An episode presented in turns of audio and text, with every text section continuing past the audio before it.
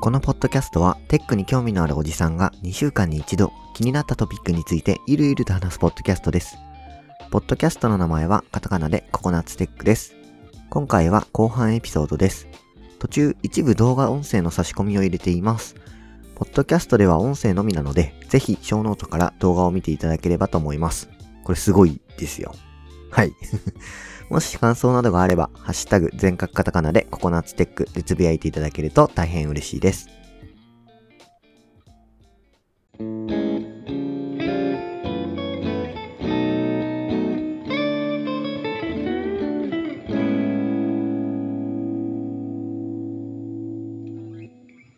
はい。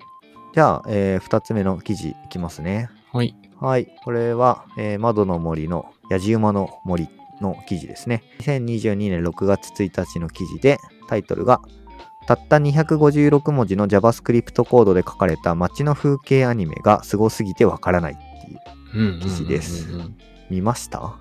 うん、見て、うん。えーっと、見たのは、その、何、映像みたいなのがさ、こう流れてると思うんですけど、うん。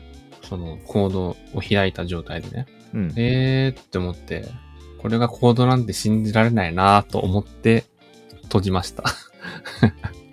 これがね、マジなんですよ。俺、俺やったのよ。うんこの、うんキャンバスから始まるコードはいはい。をコピーして、あの、VS コードで、まあ、ローカルに保存して、はいはいはい。本当にキャンバスだけ書いてある、あの、うんものとしてうん。作って、じゃあちょっと今やってみますね。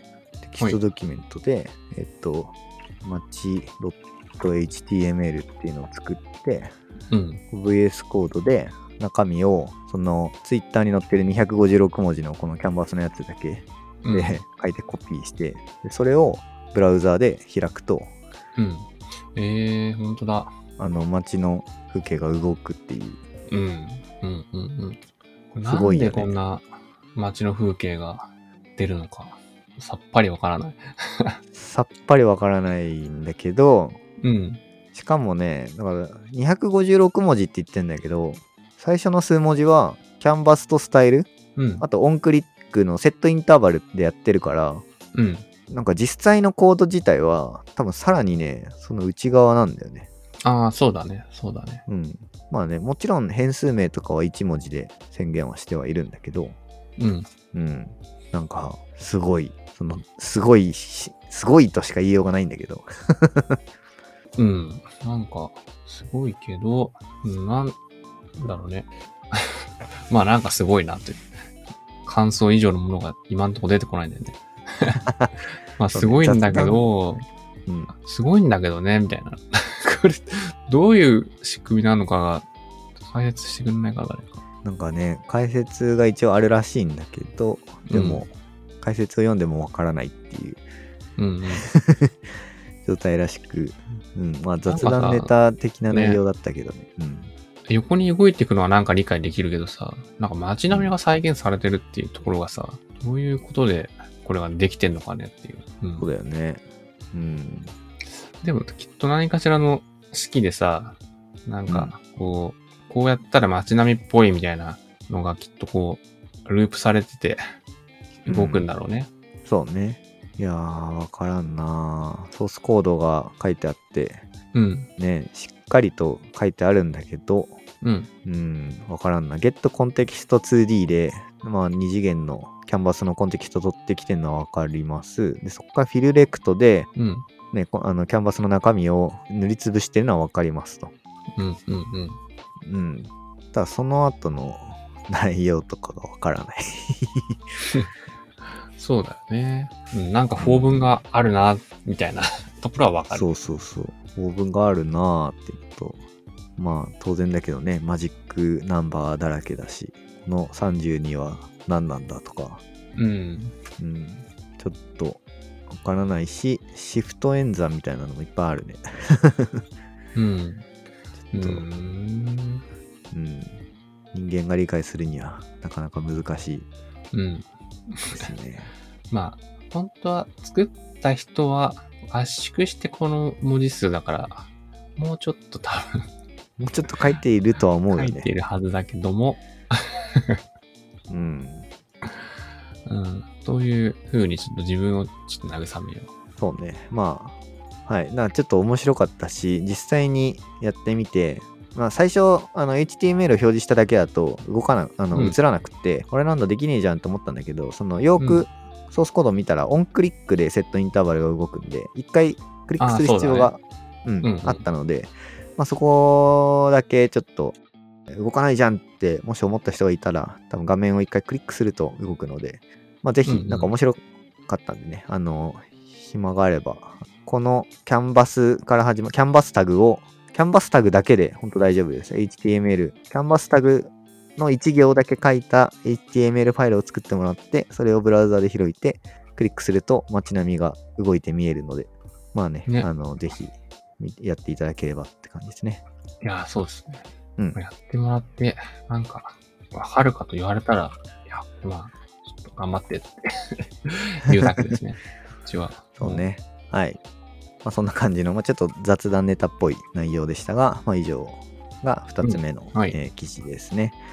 はい。で、えー最後の記事ですね。えっ、と、最後の記事は、まあ、IT メディアニュースの記事で、6月15日の記事ですね。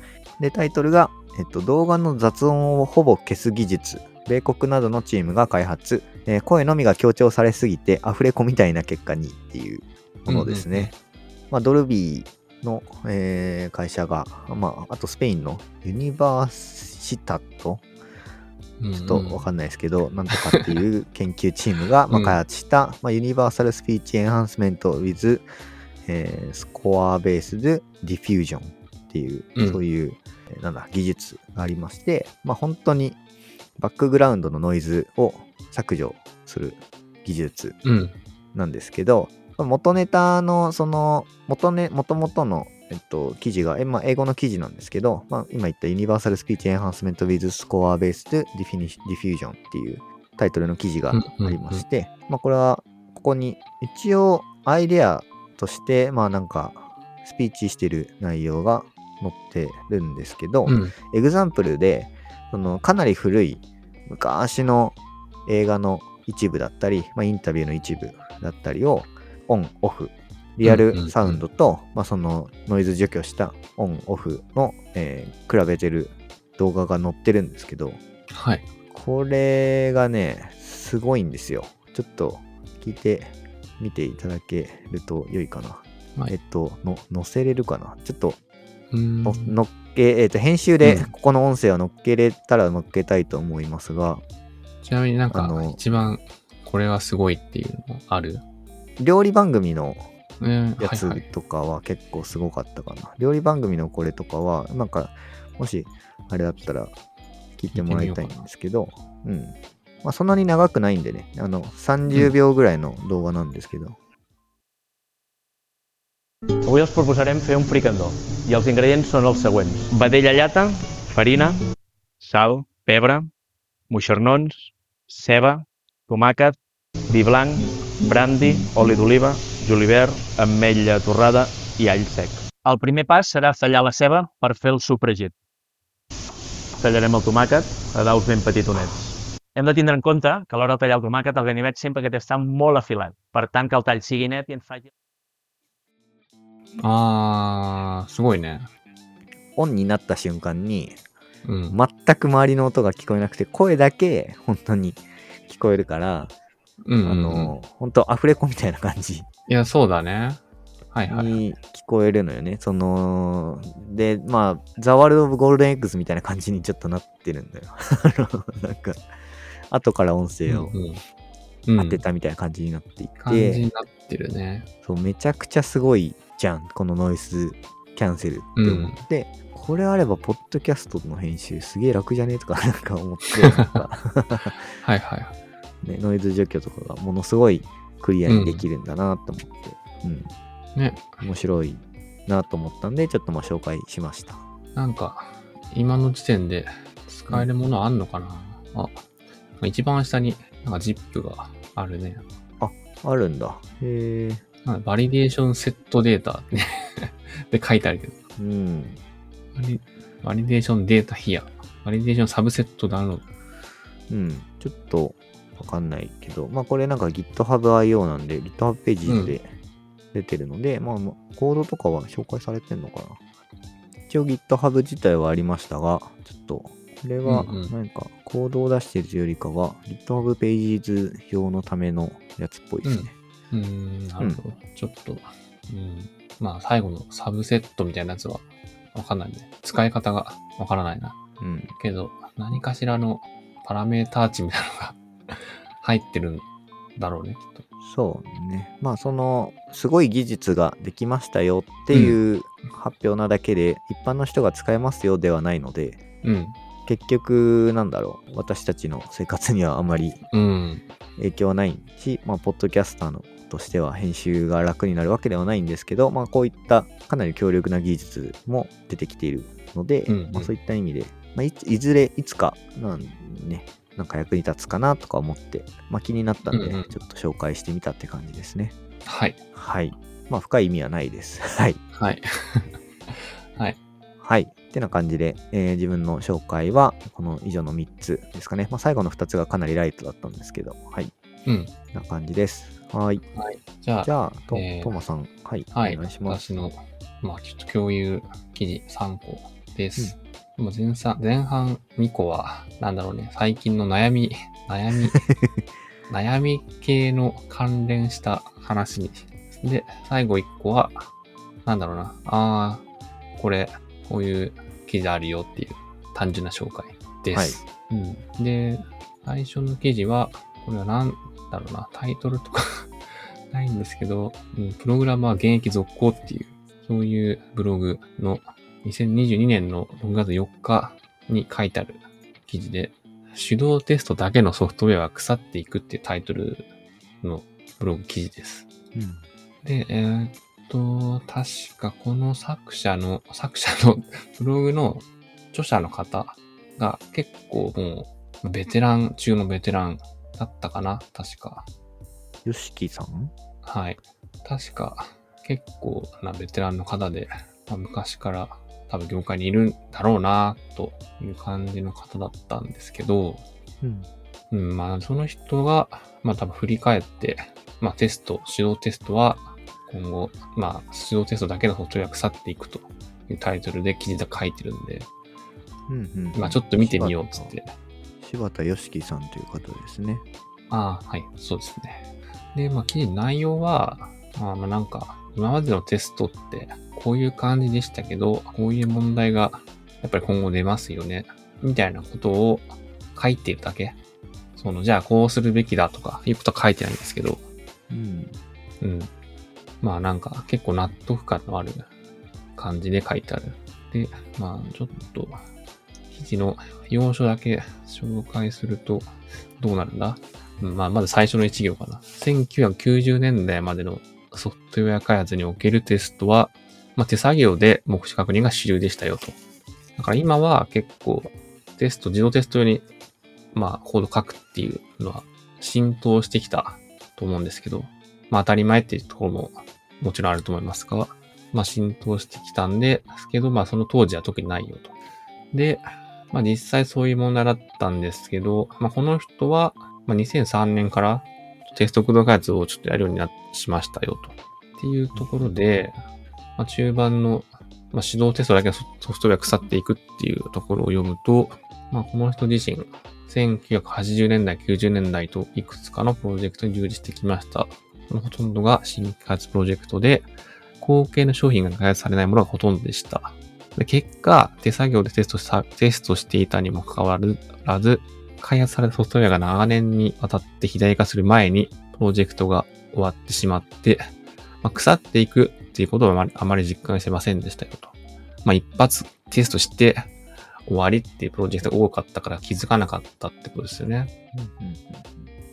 ま、ただその後、まあ、既存のソフトウェアの修正のレビューとかをするような、まあ、立場になってきて、レビューしていく中で分かったのが、まあ、このタイトルになってる手動テストだけに頼ってるソフトウェアは、まあ、年々腐っていくよと。うーんって思い、まあ、それで、なんだろうね、2点上げてるのかな？問題点を。うん。まあ、指導テストだけに、まあ、頼ってテストされており、すべての機能のテストに、まあ、多くのテスターと長い期間が必要するっていうの、まあ問題と、あと機能が毎年追加されたり修正されたりしていると。うん。まあっていう、まあ問題2点挙げてますと。まあ1はね、んそうだよねと。どんどん巨大になっていくから、ソフトウェア自身が。うん。まあ目視で無理だよねと。うん、まあ非常にわかる話。そうですね。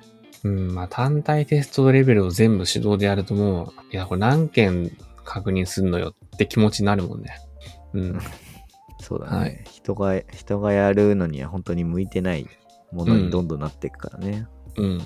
で、2点目の問題に関して言ってるのは、まあ、追加された機能やバグ修正された機能だけを QA がテストして、まあ、リリースしようとするんですけど、そうすると、まあ、2点、マネジメントの方から要求されることが2点また増えてきますと。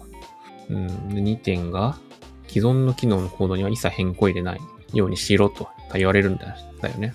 まあ、共通化できるところがあっても、まあ、動いてるところに手を入れないでください。入れる場合は、ちょっと共通化とか、そういう話で、こう、修正するなら、そういうのはやめてください。うん。まあ、聞いたことある話だな思うと思う方もいると思うんですけど。そうね。2個目がね、バグを修正する場合は、バグ修正する場合も、まあ、修正コードを追加した結果、まあ、if のネストが深くなったり、ケースのラベルが長くなったり、関数解メソッドとかによって既存の機能のコード変更になる場合であれば、関数解メソッドが行わないでくださいよと。うん。まあ、っていうことを、まあ、マネジメント目線で言うと、まあ、動いてるところに手を入れたらそこもテストする、しなきゃいけない工数が増えるから、まあ、触るなよと。リファクタリングとか、共通化とかしないでねって 言われちゃうよと。うん。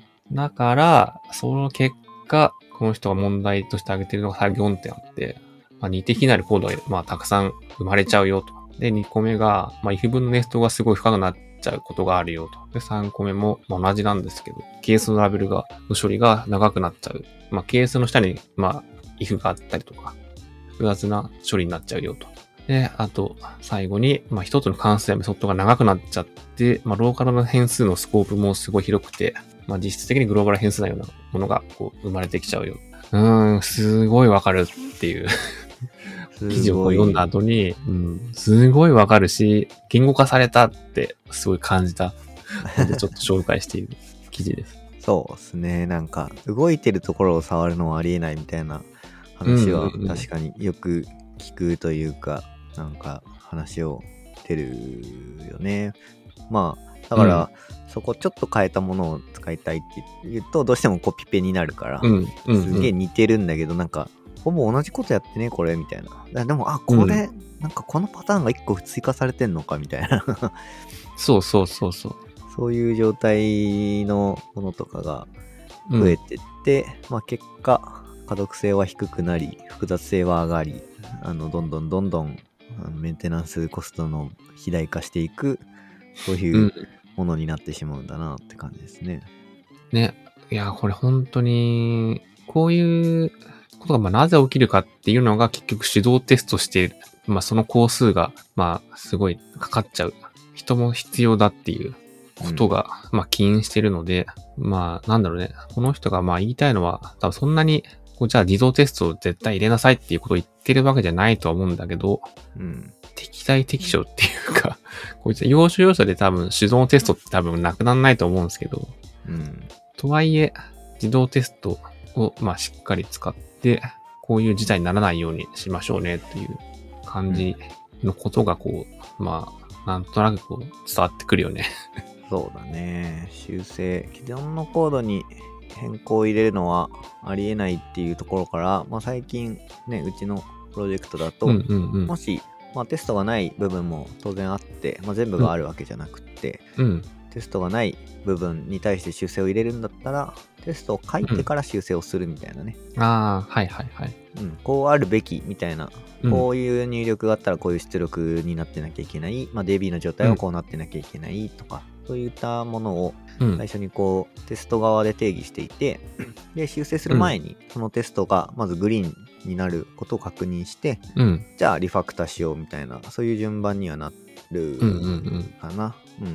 なので、まあそういった動きをするっていうのが、まあ最近の動きかな。まあだからこそ腐らせないように、プログラムは生ものなので、うんうんうんうんうん。うん、使ってる人がいる限り生もので新鮮で生きてはいるので、まあ使う人がいなくなったらうん。腐っていくはいくんだけど、腐って、まあね。腐ってきもしないのか。まあ空気に触れてないみたいな状態になるから。う んまあ、そうね、腐っていく、まあそうね、人が触らなく、触らなくなったら、まあ、埃をかぶるっていう感じかな。うん そうね。うん。まあね、だから、自動テストだけしかしてない場合は、まあ当然、うん。テスト、あのープログラムというか、うんサービスは死んでいくので、うん。うん、やっぱり最低限テストは必要ですよね。うん。最近はね、もう探偵レベルを超えて、もうなんかエンドツーエンドでテストしますっていうのも結構増えてるじゃないですか。そうですね。だから、なんかな、もうちょっと、うん、なんか手動のテストをやらなきゃいけないっていうポイントがさ、本当にうんユーザー受け入れとか、なんかそういうレベルだけに なってほしいなと。まあ、業務のまあシナリオテストとかね。多分そういうのはいると思うんだけど、手動でのテストが。そうだね。うん。そういうところだけテストケースを手で書いて、あとはコードで書いて、修正も、まあ、したところだけテスト増やしてとか、うんテストコード書いて、OK です、みたいな感じで、っていう、なんていうの、そういう開発環境、開発環境っていうの？これ、うんプロジェクトの環境というか、CI、うん、CI 環境か、そうだね。うん、増えてほしいという祈りです。はい。はい。そうですね。まあ書かなきゃなって感じですね。うん。っていう、はい。そういう記はい事です。で、2個目も結構似てるような話なんですけど、はいはい。これは、えーっと、ハテナブログの、アットレッドさんブログうんっていうところのブログの、これ4月8日の記事なんですけど、でタイトルが、人はファットモデルを恐れ、サービスを求め、ドメインモデルは貧血に至るっていうタイトルの記事です。まあこれも、この文章は祈りですってあの、一言目に書いてあるんですけど、う うんん。まあこれもさっきの記事みたいな感じで、その、じゃあなんかどうしろって言うんだよっていうことは書いてなくて、こういうことが起きちゃうんですよね。なくなるといいな。こうやったら多分なくなるのかなとか、うん、そういうこと書いてある記事なんですけど、まあ、これなんかどういうこと言ってるかっていうと、まあ、最初のとこ読んだら一番早いか、伝わりやすいかっていうと、まあ、主に、まあ、Ruby on Rails アプリケーションを想定した話です。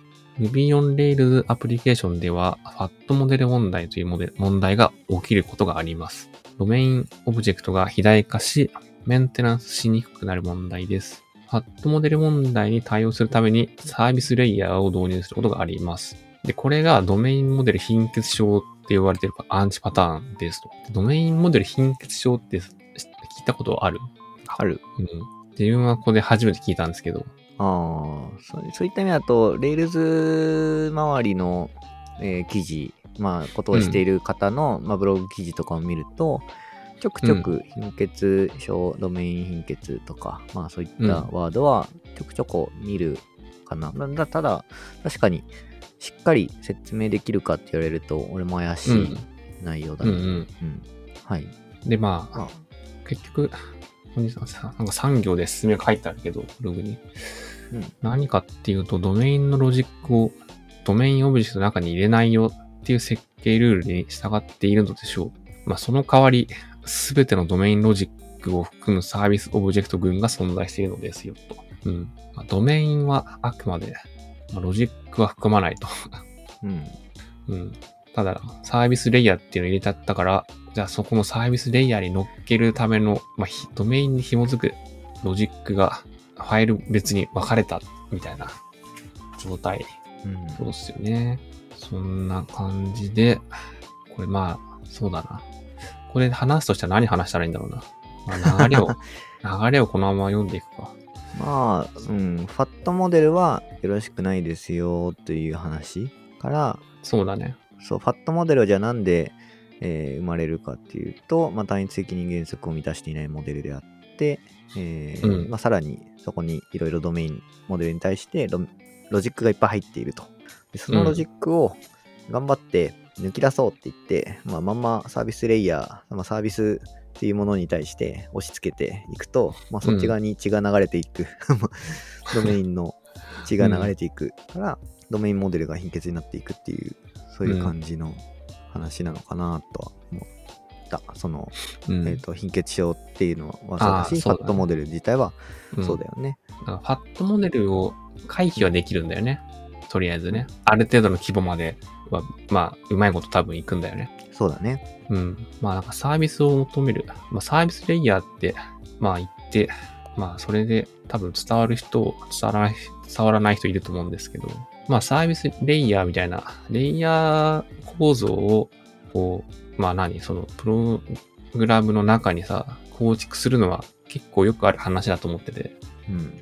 ジェイクさんも多分同じ仲間だと思ってるんですけど、うん。なんとなく、そんなことない？ん？どういうこと？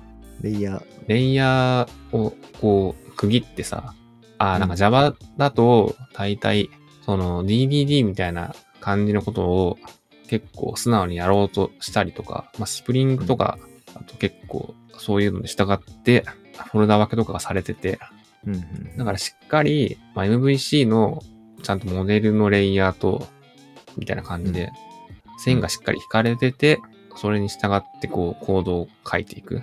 うん。っていうのを、まあ自分はよくやってたんですけど、Java を書いてるときは。うん。うん。なんでまあよくレイヤーをちゃんと分けようみたいなのは結構よくやるんですけど、そうですね。やりますね。意識もしますし、まあ、ロンボクとか使ってるから、まあ、あとスプリング使ってるからね、サービスっていうアノテーション自体は、うんうんサ。ービスに対してつけるし、リポジトリはリポジトリにつけるし、みたいな。うん。だからな、このなんかサービスのレイヤーをこう入れて、パッドモデルの解消しようとするっていう、なんか筋はなんか悪くないように見えちゃうんだよね。なんか うん。うん、そうね、その、まあ、MVC の、まあ、旧来の、旧来というか、まあ、スプリングとかである、そういう構造、MVC モデルみたいなのは、まあ、そういったのが主流だったからね。うん。ただ、結局それをやった時の問題で、この人が言ってるのは、抽象を失いますよと。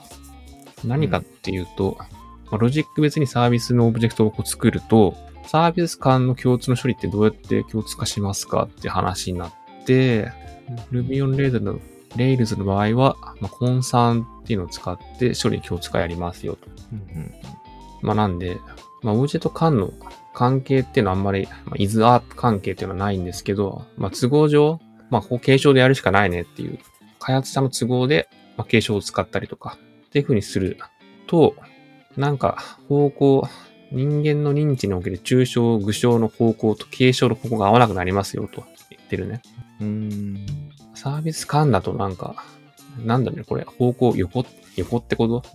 あんまりわかんないけど。うんまあ、うん共通処理は当然ね、うんいっぱい、えーあるわけで、例えばデイビッドのコネクションとかね、うん。そういった意味だと、うん、Rails だとそうなっちゃうのかな。ちょっと Rails をね、あの大変申し訳ないけど、俺があんまり理解していないっていうのはあるまあ、そういう意味だとね、僕もそうなんですけど、だからなんか多分で、うーん、そうだね。だから、サービスレイヤーの後ろに、なんかリポジトリレイヤーとかがね、あれば、そこはまたいいんだろうけど、うん。ね、なんかもうちょっと、なんか違う話かもしれないね。おあの、Ruby on Rails だとね。うん。うん。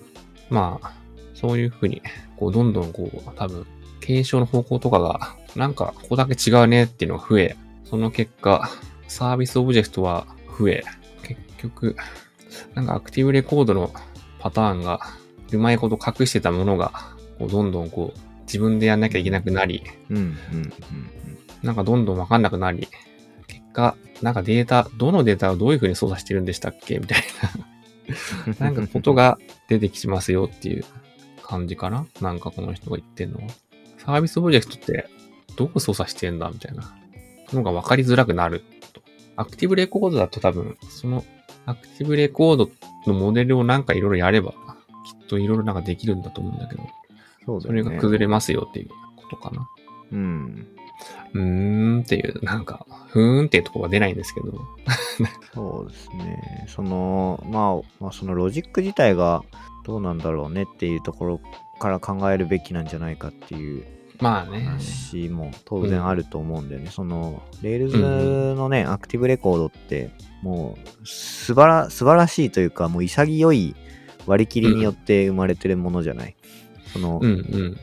入力フォームの内容と、まあ、リクエストから来るフォームの内容と、テーブルの構造ってほぼほぼ一緒だよねっていうところから、あーうんうんうん。あの、じゃあ来たフォームそのまんまぶち込んじゃえばいいじゃんっていう考え方。だから、フォームがそのまんまレコードと一致しているという Active Record パターンという、うん。凄まじい、その、ね、うんうん。あの割り切りで生まれてるものだから、まあ、そのうん利点を活かせるようなサイトであれば、あのレ Rails はすごい向いているし、まあ、隠しうん Active Record パターンでだいぶ隠してくれてるんだけど、その利点を捨てて、頑張って作って、結果、なんか貧血に陥り、貧血のうん血血が流れた先のサービスでいろいろやっていくと、うん。途端に、まあ、 Rails で行くとレールから外れることをやっているので、多分すごい大変なこうんとになるうん。ああ、そうだね。うん。ことなんだろうな。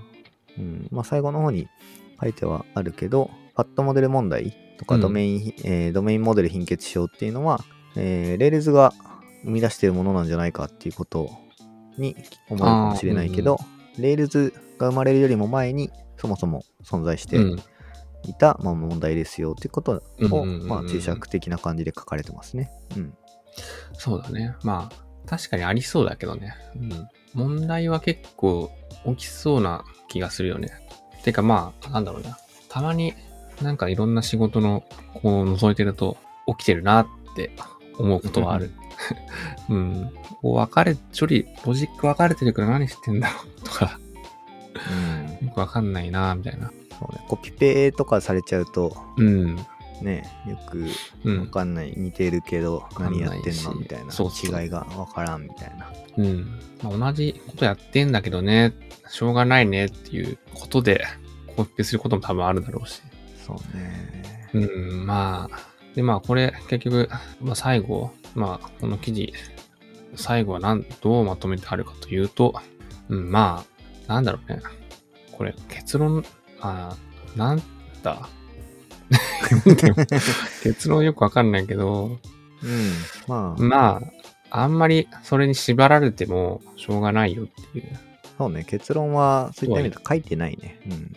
書いてないんだけど、うん。まあ、単一責任の原則だったり、まあ、ソリッド原則の話ですね。うんソリッドの話とか、まあ、ファットモデル問題とか、うん。そういったものがあって、それに対して思うところを述べたっていう感じの話ですかね。そうだね。いや、これはでも、非常になんか、個人的には結構レイヤー切っていくから、まあなんかこういう風になっちゃわないようにするとか、気をつけたらいいのかな、とかはちょっとうん感じましたね。やっぱり改めてソリッド原則だったりとか、うん。なんだ、そういう問題を知っておくと、自分が、なんだ、多分ね、生み出すんだよ、そういうものを。生み出してなんかいけてないなみたいな。だよねふと思った時に、立ち返った時に知っていると、対処法も知っていると、それに対して、じゃあ、じゃあこういうことをやってしまったと。では、じゃあ、こういうふうに戻そう、あの、直そうっていうふうな、そういったモチベーションが生まれる。その、なんかわかんないけど、なんかいけてないな、ぐらいで、あの、止まっちゃう人がほとんどだと思うんですけど、まあ、そこをちゃんと問題だと捉えて、えー直せるような、そういうね、ことができるためにも知っておくべき知識な気がするね。その、そうだね。風邪と似てると思うんだよね。あの、風邪をひきましたと。体調なんかちょっと調子良くないな、みたいな。で、うんこの症状の時は、まあ、例えば喉が痛かったら、龍角散を飲むとか、なんかトロチンを飲むとか、あとはなんだ、殺菌性の高いネギを食べるみたいな、そういううん対処法を知っていると、対処法、対処法に従ってできるんだけど、まあ、そうじゃない。なんか調子悪いんだよな、ぐらいで、でもなんかよくわかんないや、みたいな感じで放置しちゃうと、あの、万病のもとというか、それが癌になっちゃう可能性は当然あって、うん。まあ、さっきの話じゃないけど、サービスは死んでっちゃちゃったりする。そうね。だから、なんか調子悪いな、なんか調子悪いなとか、なんか良くないな、みたいな思った時に、改めて振り返ってみて、あ、これはじゃあソリッド原則から外れてるからだとか、っていう自分の症状を知ることで、打てる対処法は多分変わってくるんだろうなってとこですかね。そうだね。うん。いや、うんいいまとめありがとうって感じ。うん。うん、なんか思ったので、はい、話しました。はい。とね、もう時間が来てしまったんですけど、えーっと、最後一記事、ちょっと一言紹介だけすると、うん。これは PC ウォッチ、うん PC, PC ウォッチさんの6月13日の記事で、ウェブ会議での疲労感は音質の悪さがまあ原因です。NTT データ経営研究所と手話が検証したと。あ、まあ、はい。読んで字のごとく。うん。いや、ただ、これひどい、ひどい内容だったみたいな話を聞いたけどね。